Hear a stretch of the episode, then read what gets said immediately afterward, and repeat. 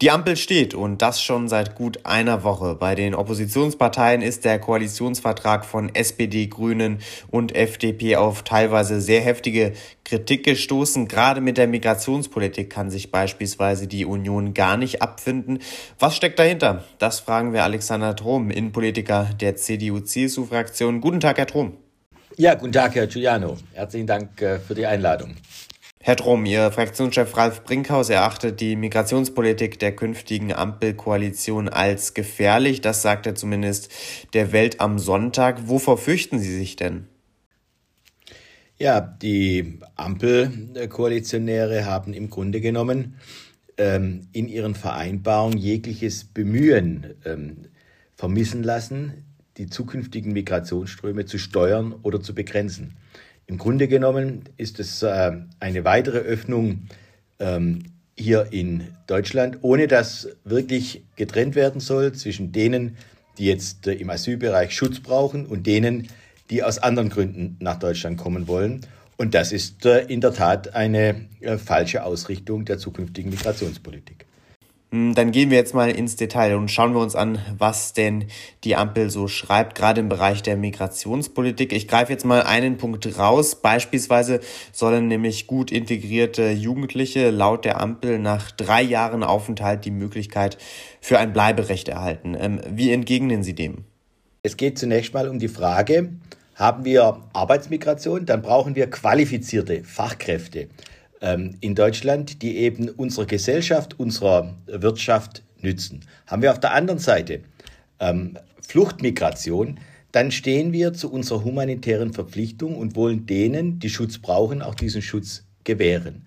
Aber umgekehrt gilt dann genauso, dass diejenigen, die nach Deutschland kommen, ohne dass sie diesen Schutz brauchen, auch grundsätzlich wieder ähm, Deutschland verlassen müssen. Und wenn wir diesen Grundsatz, diese, diese, diese essentielle Weichenstellung in der Migrationssteuerung verlassen, wenn wir die komplett aufgeben, so wie es die Ampel jetzt macht, mit dem, man nennt es klassischerweise äh, den Spurwechsel, dann geben wir zukünftig eben die Steu entscheidende Steuerungsmöglichkeit ähm, in der Flüchtlingspolitik auf. Und das halte ich für falsch. Man kann darüber diskutieren, über Altfallregelung oder ähnliches, wenn äh, Fälle zu, lange, zu lange dauern.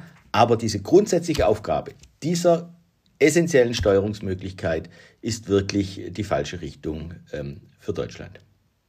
Es geht bei dieser Frage natürlich nicht nur um Deutschland, sondern gerade auch um die Europäische Union. Das betonen alle Ampelparteien, aber eigentlich betont das natürlich auch ähm, ihre Partei, die CDU, die sich eigentlich auch für eine europäische Lösung in der Migrationsfrage ähm, eingesetzt hat. Wie schätzen Sie denn die Chancen ein, dass die Ampel da etwas voranbringen kann auf europäischer Ebene? Die sehe ich äh, für äußerst gering an, weil genau die Maßnahmen, die die Ampeln im Koalitionsvertrag vorschlagen, dazu führen, dass eine Einigung auf europäischer Ebene umso schwieriger wird. Wenn die Ampel einerseits die Sozialleistungen für Asylbewerber erhöht und damit den Unterschied zu anderen europäischen Ländern nochmals äh, stärker macht, als er heute schon ist, dann wird eine Einigung umso schwieriger sein. Wenn die Ampel umgekehrt sagt, wir wollen vorangehen als Deutschland und etwa Kontingente ähm, im Relocation-Programme aufnehmen, dann muss man sich schon die Frage stellen, warum andere europäische Länder dann noch sich an einem gemeinsamen europäischen Asylsystem ähm, beteiligen sollen, wenn doch Deutschland schon die Probleme quasi im Alleingang löst.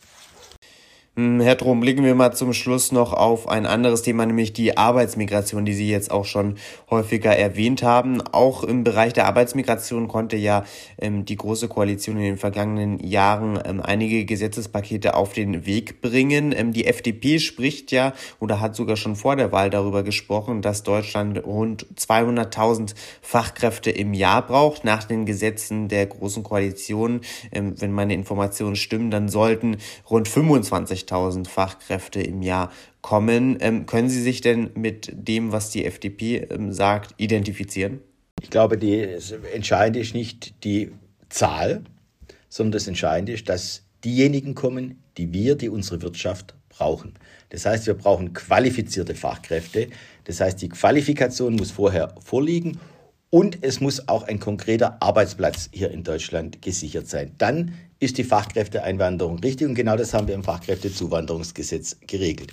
Was jetzt kommen soll, quasi als zweite Säule mit einem Punktesystem, dieses zu regeln, senkt erstens die Anforderungen an die Qualifikation und darüber hinaus auch die Bedingung, hier in Deutschland schon einen konkreten Arbeitsplatz zu haben. Und das führt dann äh, zu einer, äh, einer, einer Fachkräfte, einer, Arbeitsmigrationseinwanderung, die eben nicht an diesen Kriterien ähm, ausgerichtet ist. Im Übrigen ist unser Gesetz äh, wirklich gut und sichert eben diese Voraussetzungen. Es sind etwa 70.000 Kräfte, die seit Inkrafttreten des Gesetzes nach Deutschland gekommen sind über das Fachkräfteeinwanderungsgesetz. Und das bitte ich zu berücksichtigen in Zeiten der Reisebeschränkungen, in Zeiten der, äh, der Corona-Pandemie.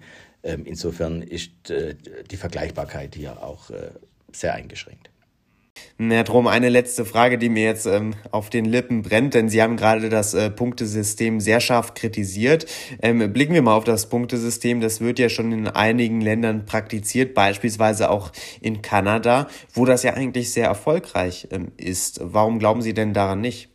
Nein, daran glaube ich überhaupt nicht, weil Kanada immer als Beispiel herangezogen wird. Nur Fakt ist, Kanada hat genau dieses Punktesystem in den letzten Jahren immer mehr eingeschränkt, weil es eben gerade nicht die zielgerichtete Fachkräftemigration äh, gewährleistet, sondern eine, eine, ohne dass es einen konkreten Arbeitsplatz gibt, äh, auf den sich der äh, Migrant bewirbt, eben nicht diese Zielrichtung hat. Und wir wollen das jetzt im quasi ähm, nachahmen, obwohl die Länder, die es ursprünglich mal hatten, immer mehr wieder zurückfahren.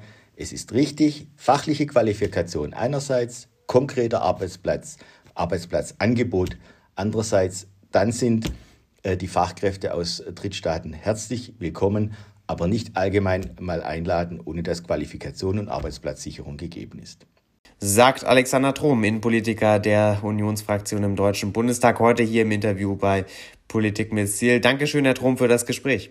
Gerne, Herr Giuliano.